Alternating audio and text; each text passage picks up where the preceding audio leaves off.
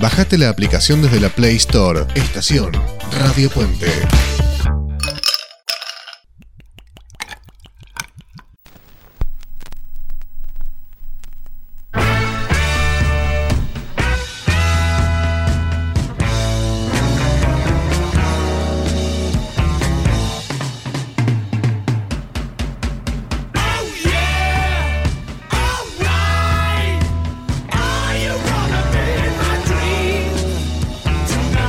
On the Rocks, volumen 142.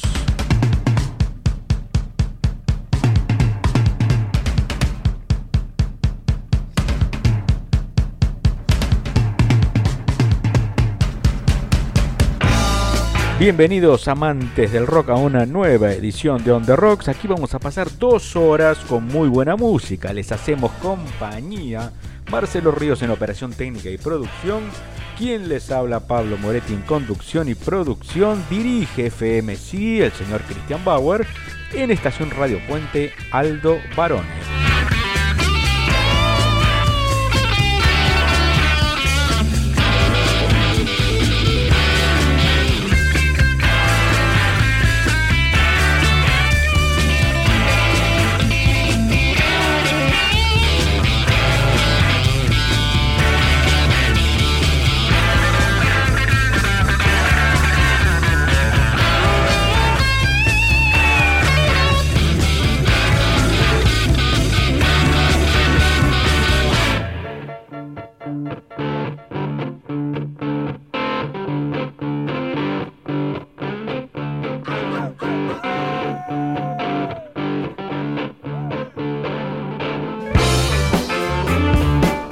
Bien, el viaje de hoy comienza en la ciudad de Londres, allá por 1977, donde se formaría una banda, una de las más exitosas de la historia del rock, más de 100 millones de álbumes vendidos, Grammys ganados, discos de platino, doble platino.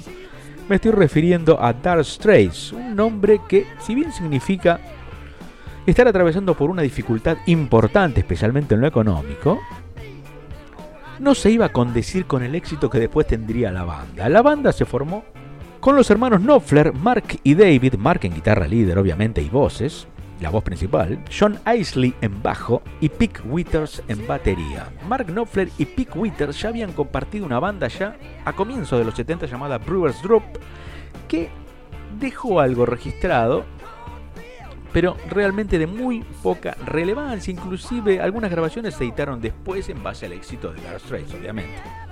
En 1978, finalmente después de luchar, grabar demos, presentaciones ante MCA que no tuvieron éxito, finalmente Vertigo, una división de Phonogram Records, les ofrece un contrato, graban su primer álbum, que si bien no fue demasiado vendedor, dejó instalado un hit increíble inoxidable como sultanes del ritmo. Y yo me voy a referir al segundo álbum. El segundo álbum ya estuvo grabado en los Compass Point Studios, propiedad de Chris Blackwell, aquel presidente de la compañía Island Records, jamaiquino. Los muchachos se fueron nada más ni nada menos que a las Bahamas, a Nassau, a grabar este segundo álbum, en algo así como dos semanas entre noviembre y diciembre de 1978. El disco se edita en junio de 1979 y vamos a escuchar algo. En los nunca bien ponderados, al menos por mí, 17 top hits, ambos de 1980, la edición común, digamos, y la edición especial, en ambos venían dos temas de Dark Straight de Communique. Este es el álbum al que me voy a referir. Y vamos a abrir el programa con el, justamente el tema que abre el álbum. Después vamos a hablar algo más de este disco. Este tema se llama Había una vez en el oeste, Dark Straits.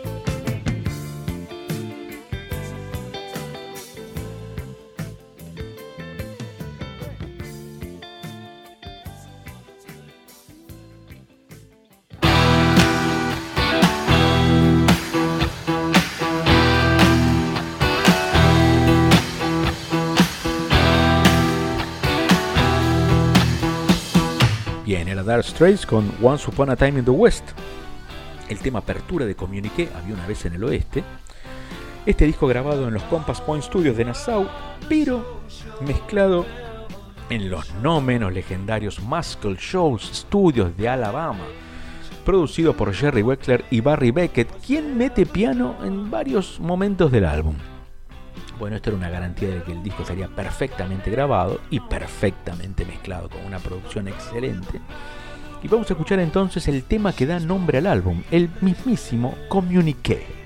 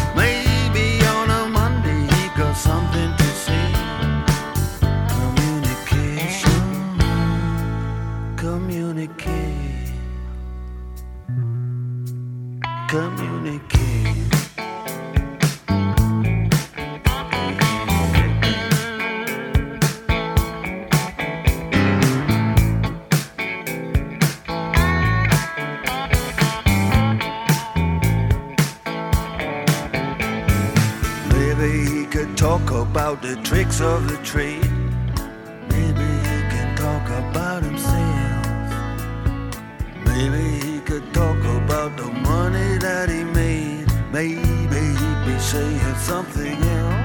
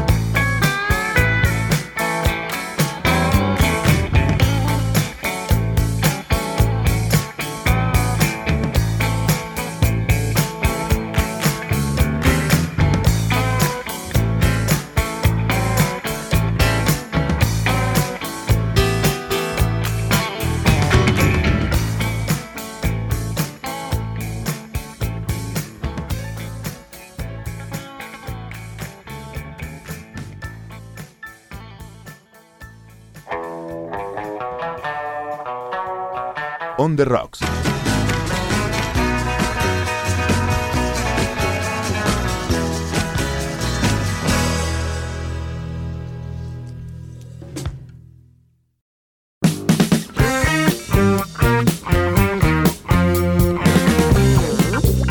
Bueno, escuchábamos Communique, el tema que da nombre al segundo álbum de Dire Straits. Luego de este álbum, David Knopfler abandonaría la banda. En realidad, durante la grabación de su tercer disco Making Movies de 1980. Lo que vamos a compartir ahora es el simple extraído de este disco. No tuvo una gran posición, no, fue un top 10, ni siquiera un top 40, porque estuvo 45, o sea, en el puesto 45 en Estados Unidos y 51 en el Reino Unido. Sin embargo, me parece un tema fantástico. Fue el primero que escuché de Dire Straits y claro, venía en el 17 Top Hits de 1980 con el nombre Escritora. Para mí es un hit y tiene un ritmo muy similar a Sultanes del Ritmo. Lo hace un complemento perfecto. Se podría decir que Escritora, Lady Writer, sería un complemento ideal para escuchar junto a Sultanes del Ritmo. Para hacer un medley, que la banda metiera un medley. Bueno, Compruébenlo por ustedes mismos. Esto es Dark Straits Lady Writer.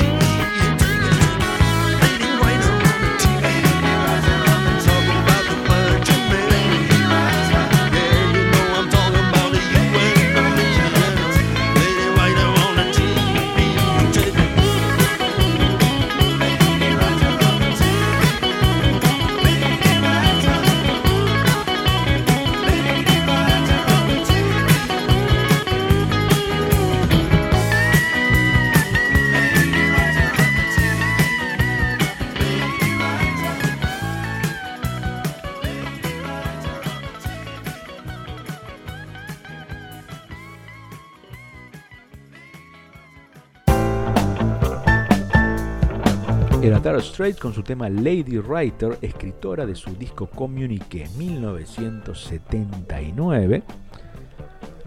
Vamos no a cambiar de ciudad porque vamos a seguir en Londres, lugar donde el blues inglés explotó en la década de los 60. No vamos a cambiar de lugar, pero sí de década. Allá por los 60, John Mayall forma su banda Los Blues Breakers. Él ya había estado tocando en The Blues Syndicate, una banda formada en 1962, muy influenciada por Alexis Corner, otro de los pioneros del blues inglés. Del blues y el jazz, con toques de jazz.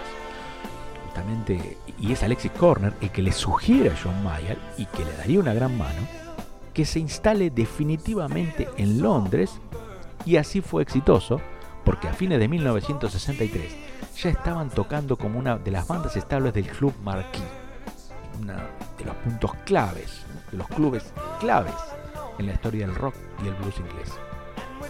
Ocurre un suceso en 1965 que le iba a cambiar la carrera a los Blues Breakers de John Mayer, y esto es cuando se incorpora Eric Clapton. Eric Clapton había abandonado los Yardbirds en 1965, a comienzos del año. Él aducía que los Yardbirds se habían volcado hacia algo más comercial, abandonando el rhythm and blues, el blues y el rock de sus comienzos. Bueno, la cuestión que Eric, pocas pulgas, abandona la banda, entra los Blues Breakers, graban un long play monumental y John Mayer pasaría a ser una de las principales figuras del blues inglés, si no la principal. En 1967 se edita Hard Road, ya con Peter Green como guitarrista, y acá viene el álbum al que me voy a referir. El tercer álbum de los Blues Breakers y el primero con este músico que yo quise rescatar hoy. El gran y jovencísimo por entonces, 18 años, Mick Taylor. Mick Taylor sería quien reemplazara a partir de 1969 y hasta 1974 a Brian Jones en los Rolling Stones, nada menos. Quería, quería hacerles escuchar algo, algo previo a esa maravillosa carrera, aunque corta, que tuvo con los Stones. Vamos a directamente al primer tema del álbum, Stand Back Baby, del álbum Crusade de 1967, John Mayall.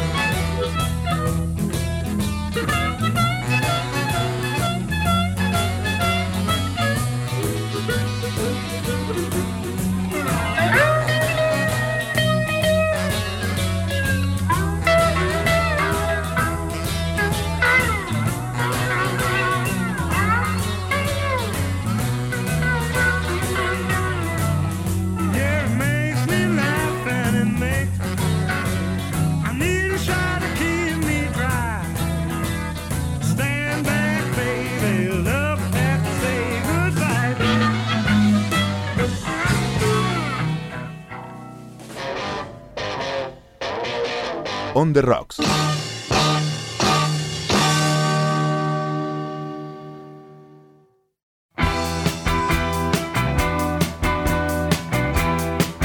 Bien, allí estaba John Mayall con sus Blues Breakers haciendo Stand Back Baby, un tema de autoría del propio John Mayall y la apertura de su disco Crusade de 1967. ¿Cómo se dio el ingreso de Mick Taylor a la banda? No fue directo. Hubo un paso previo. Allá por 1965, Mick Taylor con dos amigos fue a ver un show de los Blues Breakers con Eric Clapton.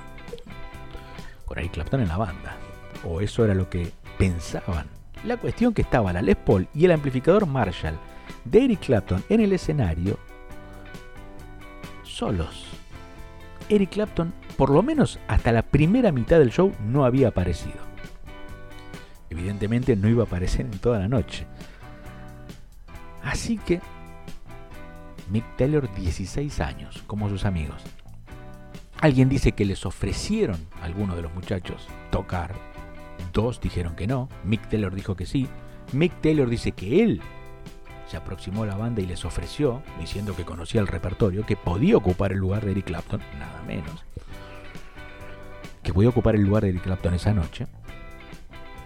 Lo cual finalmente se produce. Ese fue el primer show de Mick Taylor con la banda a sus 16 años. La cuestión que el show termina. Sus amigos dicen tocó como los dioses esa noche. Pero Mick Taylor se va del escenario sin siquiera cruzar palabra con John Mayer. La cuestión que en un momento John Mayer necesita, año 1967, un par de años después, un guitarrista para reemplazar a Peter Green, que ya había decidido abrirse de la banda y formar Fleetwood Mac. Entonces, entre algunas averiguaciones y un aviso en el Melody Maker, junta algunos postulantes. Con alegría, John Mayall ve que uno de ellos había sido ese pibe que había tocado con él un tiempo antes. Obviamente que la decisión no fue demasiado difícil. Y así fue como Mick Taylor entra a la banda, en la cual estaría por dos años, nada menos.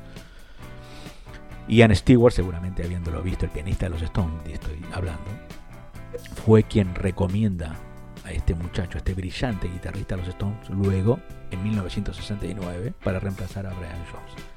Vamos a escuchar uno de los dos covers de los Blues Breakers que vamos a compartir.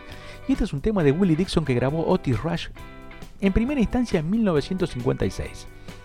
En 1966 hace una reversión que toma Led Zeppelin para su disco inicial, el de 1969, Led- el que conocemos como Led Zeppelin 1. Bueno, la cuestión que I Can Quit You Baby está también en este álbum, en Crusade de 1967. Estos son los John Mayer Blues Breakers con Mick Taylor. I can't quit you, baby.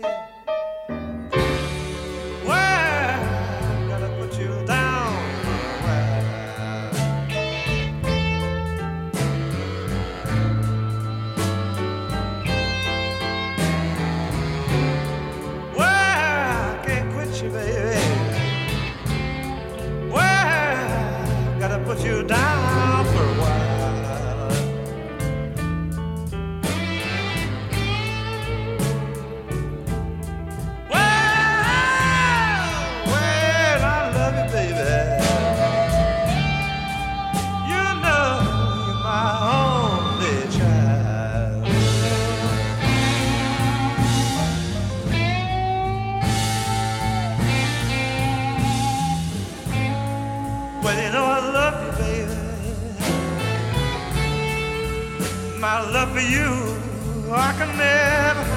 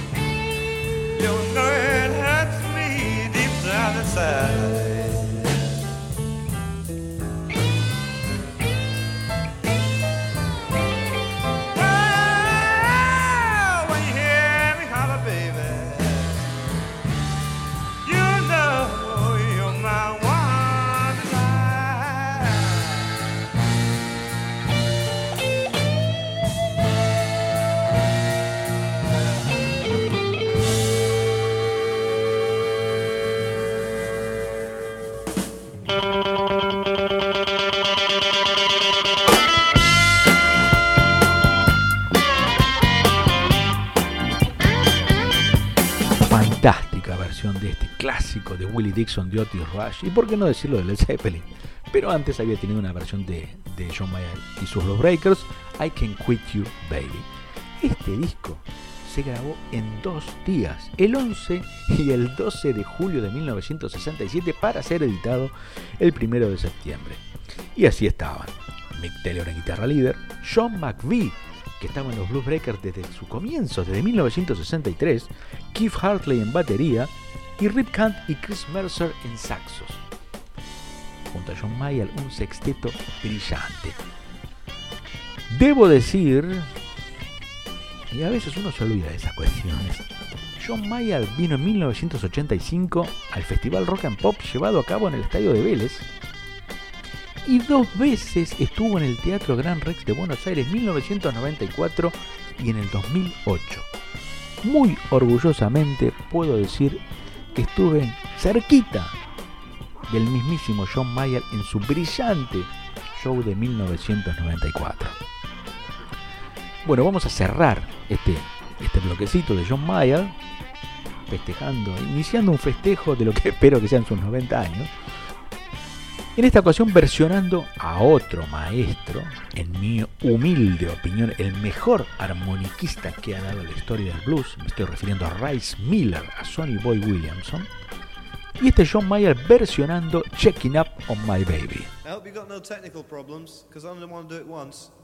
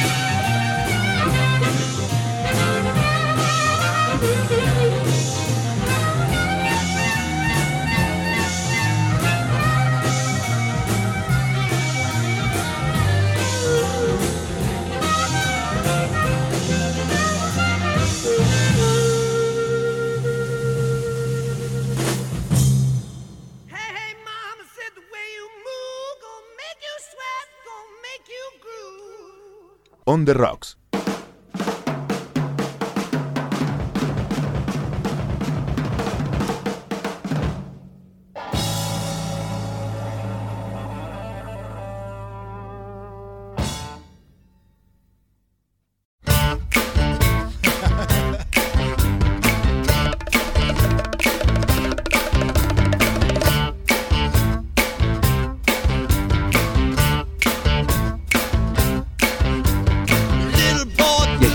Blues Breakers de John Mayall haciendo este clásico de Sonny Boy Williamson de manera impecable, Checking Up on My Baby, cerrando el álbum Crusade de 1967, el tercero de la banda, el primero con el gran Mick Taylor.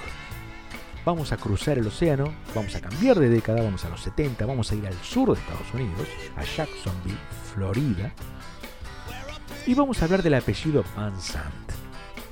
Ronnie Van Sant el mayor de los tres hermanos de los que le voy a hablar, líder de Leonard Skinner, institución americana gigantesca de rock. Pierde la vida en el accidente aéreo de la banda el 20 de octubre de 1977. Diez años después se organizó un tour tributo y el elegido para reemplazarlo es su hermano menor Johnny. Cargo que ocupó, lugar que ocupó hasta hace algunas semanas en que hemos perdido a Gary Rossington, con lo cual el futuro Leonard Skinner, si ya era incierto, hoy se torna poco menos que imposible. Bueno, probamos el hermano del medio, Donald, Donny Van Sant. Donny Van Sant comienza su carrera como adolescente con la banda Standard Production en 1968. Luego forma una banda llamada Sweet Rooster con casi todos los integrantes que luego formarían parte de la banda de la que les voy a hablar ahora. Y que aquí conocemos como 38 Special, 38 Special. En 1974 Donny tenía el sueño de formar la banda ideal de rock sureño. Como le dijo su hermano Ronnie, ante la posibilidad de que esto no se concretara, porque Donny tenía un ofrecimiento muy importante de trabajo en el ferrocarril. Un cargo importante. Ronnie le dijo, no, dedícate tiempo completo a la música porque lo llevas en la sangre. Creo que Ronnie no se equivocaba y es algo que Donny a uno él le debe agradecer. Vamos a escuchar algo del segundo disco de 38 Special, The Special Delivery de 1978. Los dos primeros discos de la banda tienen un estilo muy, llamémosle, puro de rock sureño. Luego la cosa se tornaría más, bastante más, para mi gusto, melodiosa. Escuchemos a la versión más rockera de 38 Special. Esto es la apertura de Special Delivery. Esto es Turning to You.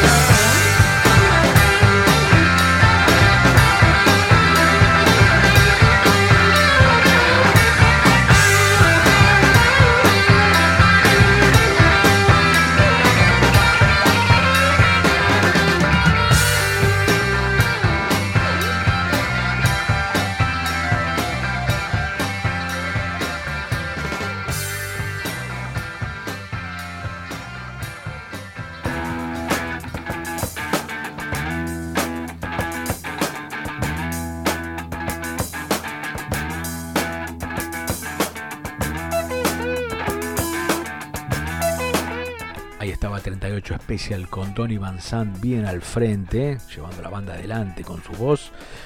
Los guitarristas Jeff Carlisi y Don Barnes, los bateristas Steve Brookins y Jack Gronding. Y se sumaría para este segundo álbum un bajista que no era cualquier bajista. Ken Lyons había abandonado la banda luego de grabar el primer disco. Y a la hora de buscar un reemplazo, llamaron nada más ni nada menos que al bajista Larry Johnstrom, que no puede decir mucho su nombre, pero quien fuera miembro fundador de Leonard Skinner. En los comienzos de la banda, y como para que la banda recibiera un empujoncito adicional de parte de- del hermano Ron y del hermano mayor, Peter Roth, manager de Leonard Skinner, manejaba también gira de los Who, de los Rolling Stones, ayudó a la banda poniéndolos como soporte de shows de Peter Frampton, de Foga, de Kiss. ¿Mm? Escuchemos otro tema de 38 Special, esto es I've Been a Mover.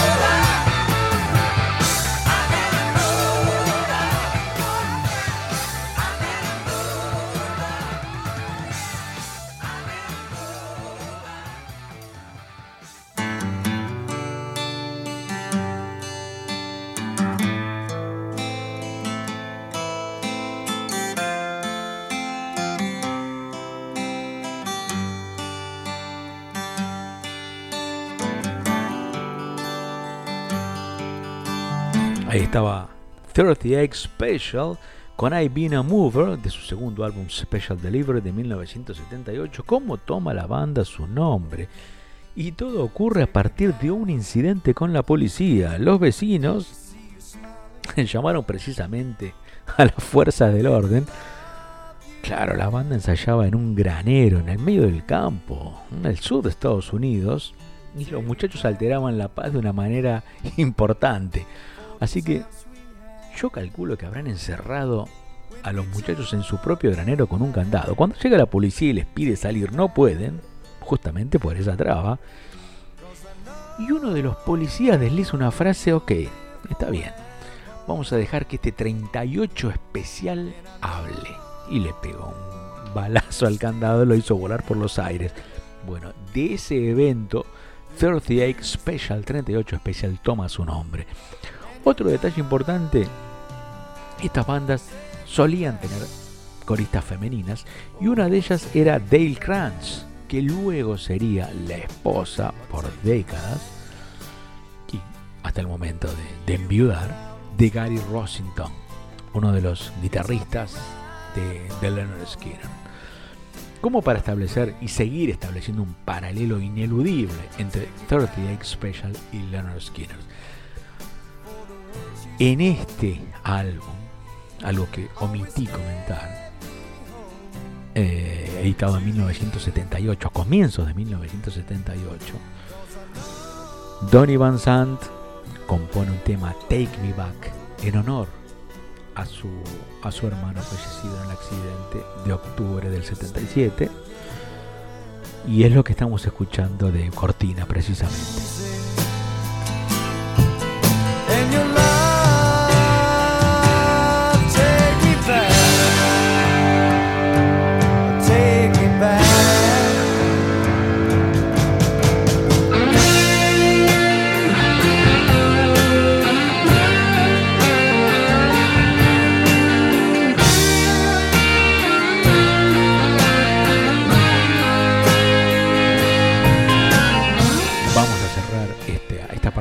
De 38 Special en el volumen 142 de On The Rocks con Who's Been Messing? ¿Quién anduvo molestando?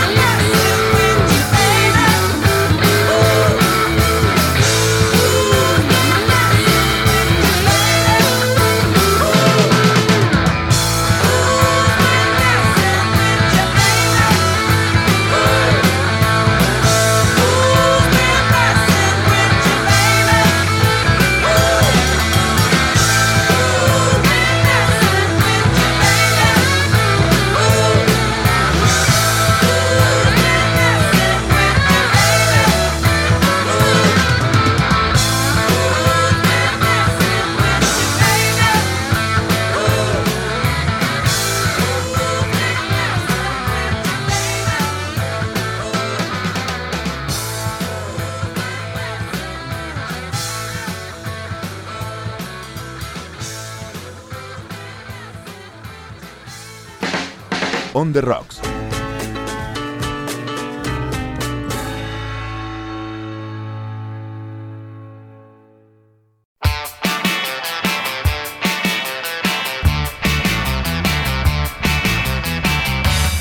Y así cierra su participación en el volumen 142 de On the Rocks 38 Special 38 Special con Who's Been Messing. Este tema compuesto por los guitarristas Don Barnes, Jeff Carlisi, el propio Tony Van Sant y el productor del álbum y miembro de la banda de Edgar Winter, Dan Hartman. No vamos a cambiar de país, pero sí vamos a cambiar de lugar. Vamos a ir al norte, a Chicago, Illinois, donde el 21 de junio de 1951 llegaría a este mundo Nils Hilmer Lofgren, hijo de inmigrantes, hijo de madre italiana, hijo de padre sueco, que comenzaría muy joven su carrera discográfica con la banda Green, Green G-R-I-N. En 1971 editarían su primer álbum, carrera que se extendería hasta 1974. En el interín, Neil Young, que los ve actuar en vivo, los convoca a bajar a California y así es como un muy joven Nils Lofgren participa como pianista y guitarrista en el legendario Inmortal After the Gold Rush. La carrera de Green se extendería hasta 1974. Nils editaría su primer álbum solista en 1975 titulado Nils Lofgren con excelentes críticas que no se volverían a repetir y así alternando entre su carrera solista y participación en otras bandas, como por ejemplo su ingreso a la banda nada más ni nada menos que de Bruce Springsteen, la E Street Band, en 1984, en un momento clave, en el inicio de la gira presentación de Born in the USA. Eso eleva la popularidad de Nils Lofgren aún más. Y además con su participación en la banda de Ringo Starr, la All Star Band. Bueno, el disco elegido hoy es un álbum de 1991 titulado Silver Lining. Y justamente como en esa época de la grabación estaba participando de la banda de Ringo, participan unas figuras descollantes. En el primer tema vamos a escuchar Silver Lining, el tema que da título al disco, participan Billy Preston, creo que no hacen falta más comentarios, y el enorme Livon Helm en voces y armónica, el baterista y cantante de The Band. Así empieza la participación de Nils Lofgren en el volumen 142 de On the Rocks, el tema que da título a su álbum de 1991, esto es Silver Lining.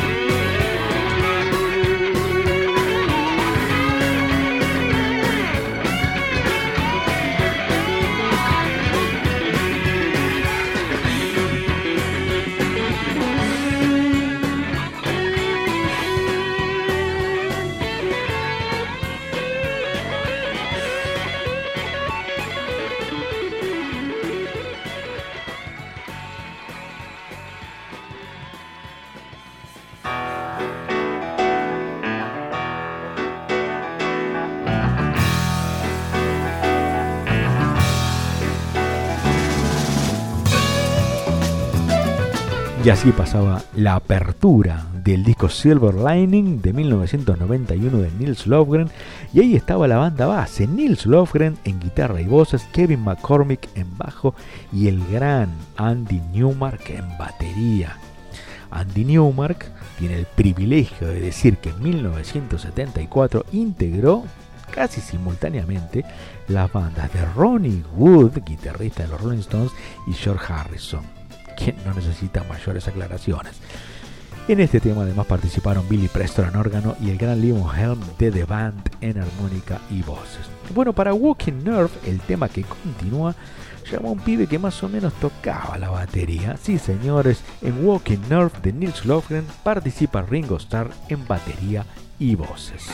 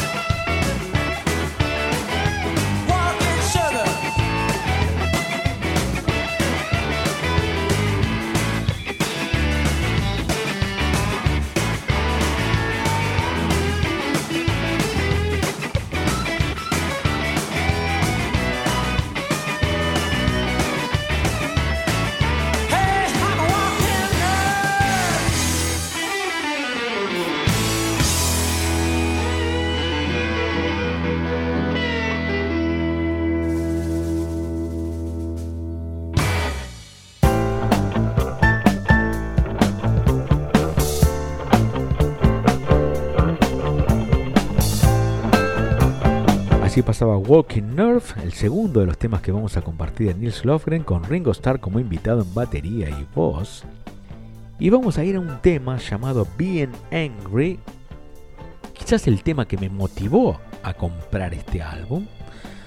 Este es uno de los temas que se tocaban en los recitales de la All Star Band de Ringo. Cada miembro de la banda, además de tocar los temas de los Beatles, de la carrera solista de Ringo, tenía su lugar dentro del show ejecutando temas de sus carreras solistas o de las bandas que hubiera integrado. Y bueno, en el turno de Nils Lofgren, Being Angry era uno de los puntos altos de los recitales de la All Star Band. Bueno, escuchamos esta versión en estudio con el propio Ringo en batería y voz y Billy Preston, otro miembro de ese entonces de la All Star Band en órgano. Esto es Nils Lofgren de Silver Lining Being Angry.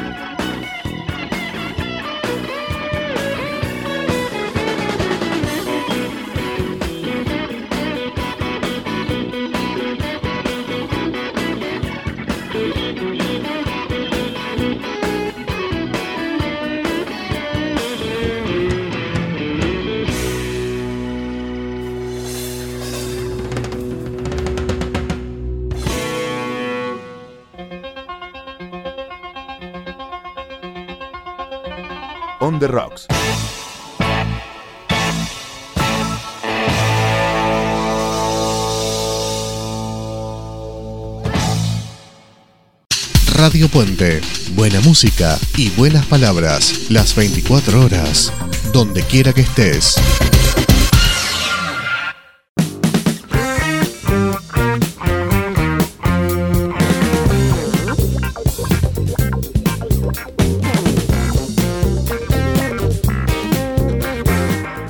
Allí estaba Nils Lofgren con invitados de lujo, Ringo Starr en batería y voz y Billy Preston en órgano. Nils Lofgren hacía Being Angry de su disco Silver Lining de 1991. Mirá los invitados, Ringo Starr y Billy Preston que tocaron juntos en el último recital en vivo de los Beatles, que así puede considerarse recital, en la terraza de Apple el 30 de enero de 1969. Y si hablamos de seleccionado de músicos, invitados, supergrupos, aun si hubieran sido para un par de shows como aquellos brindados el 13 de enero de 1973 en el Teatro Rainbow de Londres, nos tenemos que referir a un grupo que se conformó para esa ocasión. Eric Clapton and the Palpitations, un grupo organizado por Pete Townshend. Pete estaba decidido a hacer que Eric Clapton volviera a los escenarios luego de dos años. Fue un periodo muy difícil en la vida de Eric, un momento de adicción a la heroína tremendo. Y solamente en esos dos años participó en un escenario del recital que organizó George Harrison en el Madison Square Garden de Nueva York el primero de agosto de 1971. Fue aquel recital, el concierto para Bangladesh. Bueno, él no le podía fallar a su amigo, pero después obviamente volvió a asumirse en la depresión, en el consumo de sustancias y en la desaparición pública. Pete logró, convocando a amigos, sacarlo y llevarlo al escenario del, del Teatro Rainbow y afortunadamente eso quedó plasmado y editado en 1973 en el Eric Clapton's Rainbow Concert, con una reedición muy interesante en 1995 con muchos temas extra, algunos de los cuales vamos a compartir hoy. La banda estaba integrada por Ribop Kwakuba en percusión, conocido simplemente como Ribop, dos bateristas, Jim Capaldi y Jimmy Karstein, el enorme Stevie Winwood de Spencer Davis Group, de Traffic de Blind Fate, en órgano y voces, Rick Gretsch, otro integrante de Traffic, de Family, de Blind Fate con Eric Clapton, y tres guitarras fantásticas. Además del propio Eric Clapton, en guitarra líder y voz estaban Pete Townshend, el organizador del concierto, y el gran Ronnie Wood, integrante hasta ese momento de Faces y que luego a partir de 1975 pasaría a integrar los Rolling Stones. Lo que vamos a escuchar en primera instancia es un tema llamado Leila, clásico si los hay en la carrera de Eric, grabado por su banda Derek and the Dominos en 1970 y dedicado a su por entonces amor imposible Patty Boyd, la esposa de George Harrison. No tendrá la calidad de ejecución de Derek and the Dominos, el slide de Ron Wood no será tan virtuoso como el de Dwayne Allman, pero es una versión memorable. Esto es Eric Clapton and the Palpitations en el Rainbow Theater 1973, Leila. Ladies and gentlemen, uh, this is a Great Western Festival concert, but it isn't really. Pete Townsend and Alice and Ronnie Wood and everybody else, and not least of all Eric. Ladies and gentlemen, I've been asked specially to announce Eric Clapton and the Palpitations.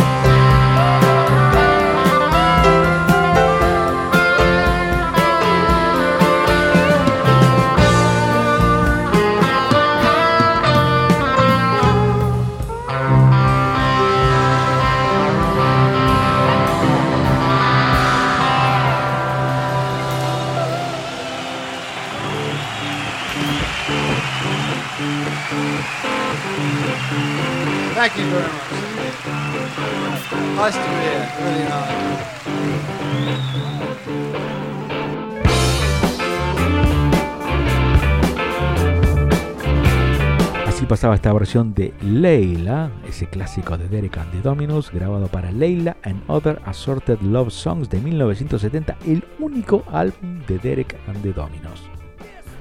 Muy buena la participación de Ron Wood en guitarra slide.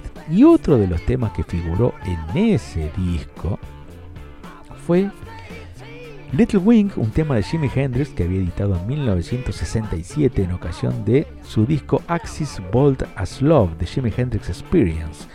Eric Clapton lo había pensado como un tributo en vida, pero ocurre que entre la grabación y la edición del disco se produce aquel 18 de septiembre de 1970 la muerte de Jimi Hendrix, con lo cual aquel tributo en vida tomó una connotación muchísimo más emotiva. Esta es la versión que Eric Clapton and the Palpitations hacen de Little Wing en el Teatro Rainbow 1973.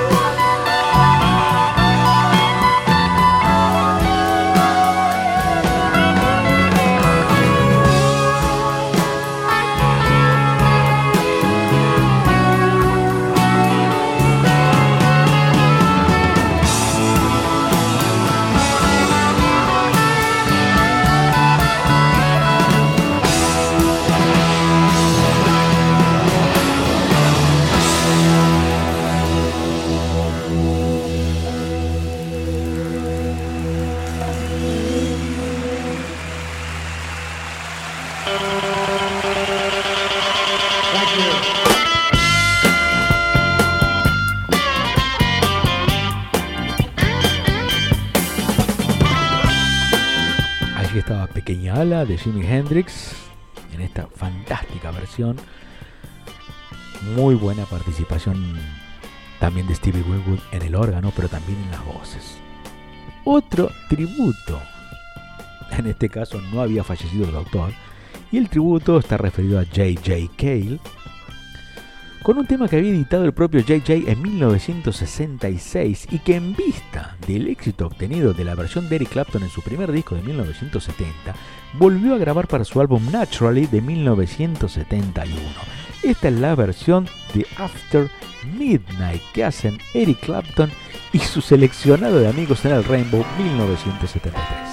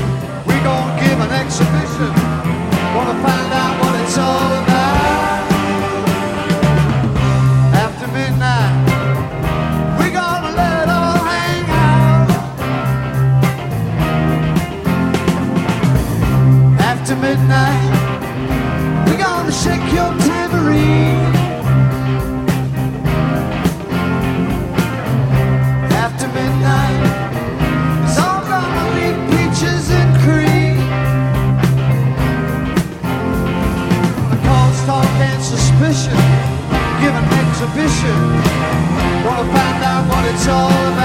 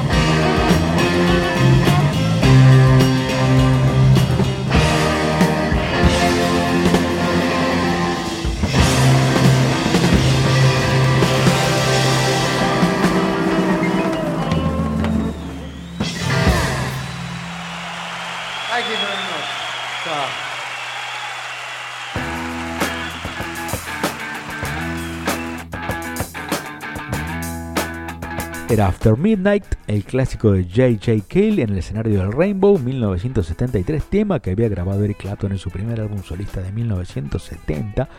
Vamos a ir a otro tributo, vamos a ir bastante más atrás, hasta 1936, un tema que Eric Clapton ya solía tocar con su banda Cream en la segunda mitad de los 60, y es el tema de Robert Johnson llamado Crossroads, editado en 1936. El tema está asociado a aquel mito que dice que en la intersección de la ruta 61 y 49, Robert Johnson se cruzó con el demonio, le vendió su alma y obtuvo esa maestría para tocar la guitarra. Mito, realidad, ese mito no terminará nunca. La cuestión que en la letra de la canción no se hace referencia alguna a tal situación. Bueno, ¿quiénes somos nosotros aquí para apagar ese mito? Sigamos alimentándolo. Esto es Eric Clapton 1973 en el Rainbow Concert, bonus track de 1995, el clásico de Robert Johnson, Crossroads.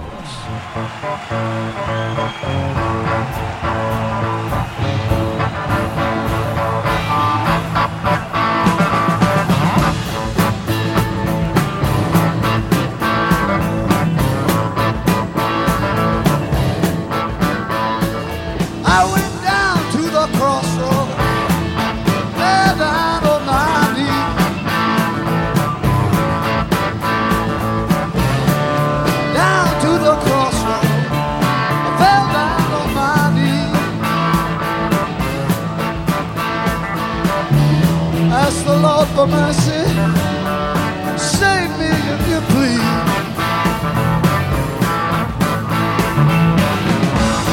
Went down to the crossroad, fell down on my knee.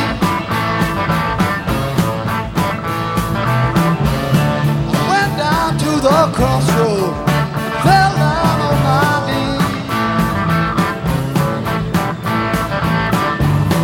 Ask the Lord for mercy,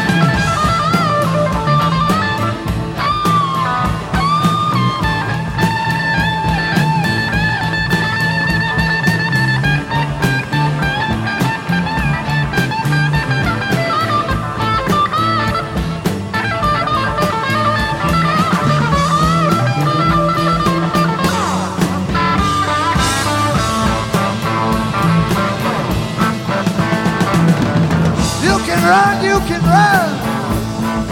Tell my friend Holy Brown. You can run, you can run. Tell my friend Holy Brown. And I'm standing at the crossroad. I believe I'm sinking down.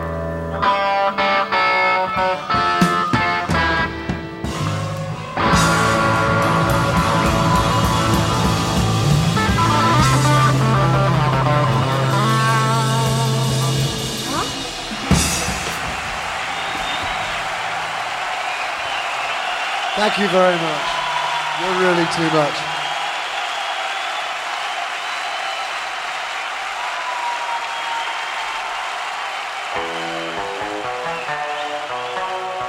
On the Rocks.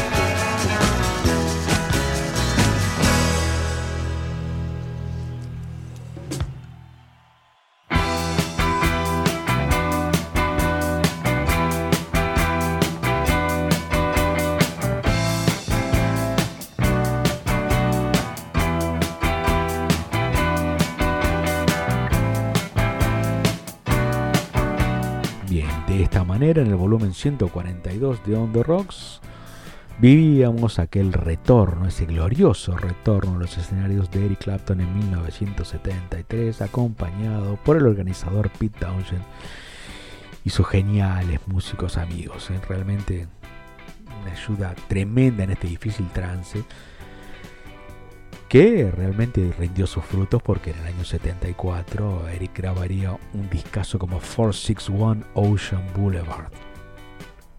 Pasamos a otra sección en vivo, en este caso The Wings, la banda de Paul McCartney, que en 1975 iniciaba una gira llamada Wings Over the World. Esta gira dejaría como testimonio un disco triple en vivo titulado Wings Over America, originalmente pensado como un disco doble, pero se convirtió en triple ante la aparición de un disco pirata, un disco pirata triple. Con la actuación de la banda en el Forum de Los Ángeles del 23 de junio de 1976. Un disco pirata fantástico, con un vinilo rojo, uno azul y uno blanco. Bueno, después de una selección entre cientos y cientos, casi diría cercana a miles de horas de grabación, se seleccionó una treintena de temas, de los cuales yo he elegido algunos también aquí. Vamos a empezar con un medley del disco Venus and Mars, que es justamente el tema Venus and Mars cortito, de un minuto, que luego empalma con Rock Show. En el primero de los casos, Venus and Mars habla de una persona que está esperando asistir a un show, tranquilo, y después se desata un gran rock and roll como Rock Show, donde se hace referencia al Madison Square Garden, al Hollywood Bowl, al Teatro Rainbow precisamente, e inclusive se nombra a Jimmy Page. Esto es Wings con el medley inicial de Wings Over America, Venus and Mars Rock Show y el agregado de Jet.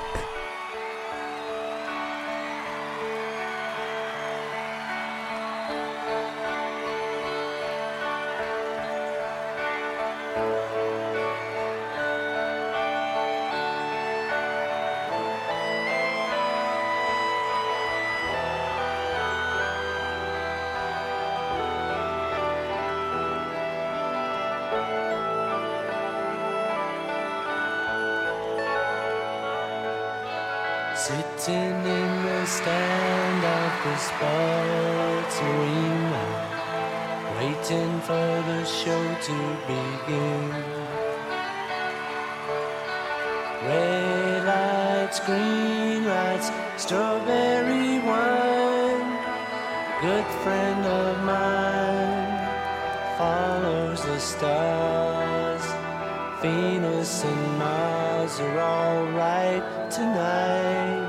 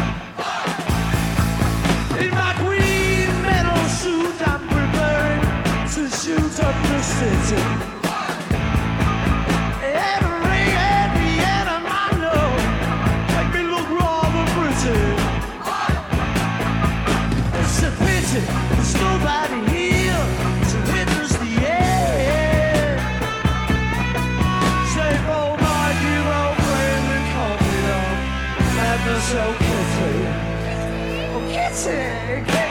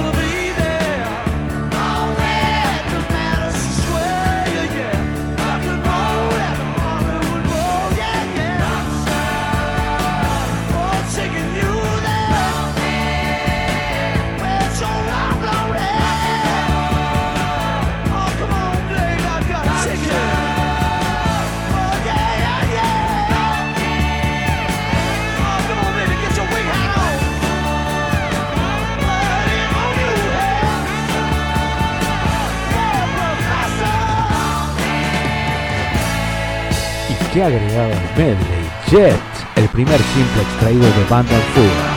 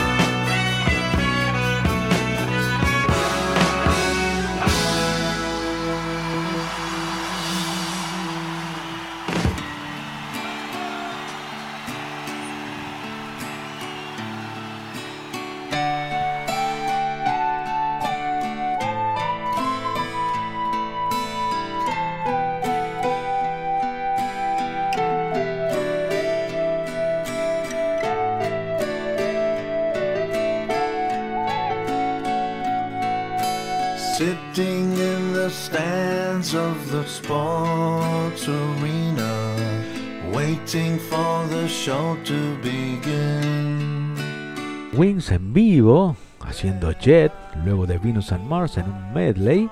Y lo que estamos escuchando es el tributo de Kiss haciendo la versión de Venus and Mars y Rock Show.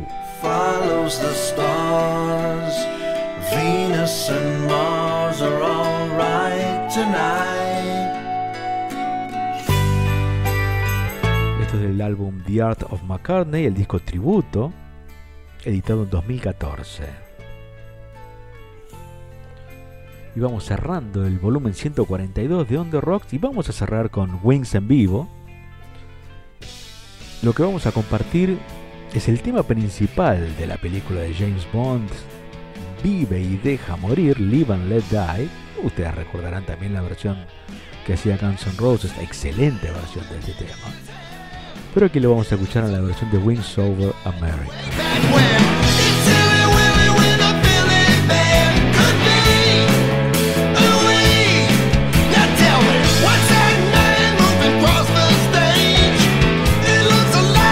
Qué bien quise, ¿eh? Bueno, aquí hemos estado Marcelo Ríos en operación técnica y producción. Quien les habla Pablo Moretti en conducción y producción. En la dirección de FMC Christian Bauer en Estación Radio Puente Aldo Varones. Yo me despido hasta el volumen 143 de On The Rock y los dejo con un cierre espectacular. Esto es Wings, vive y deja morir. Hasta la próxima.